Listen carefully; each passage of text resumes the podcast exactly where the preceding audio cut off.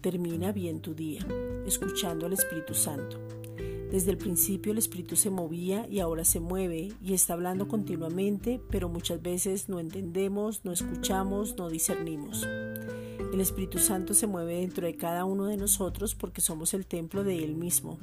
Mejora nuestra vida, cambia las cosas en el cuerpo físico, nos enseña y recuerda todas las cosas, habla de una manera suave y apacible y siempre permanece.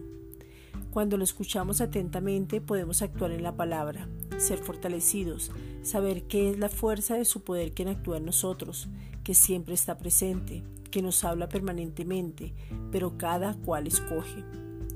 Cuando lo escuchamos continuamente, Él puede cambiar situaciones cuando hablas lo que te dice, pero lo ves en tu corazón y no dudas. Proverbios 18:20 Del fruto de la boca del hombre se llenará su vientre, se saciará del producto de sus labios. Esta es una reflexión dada por la Iglesia Gracia y Justicia.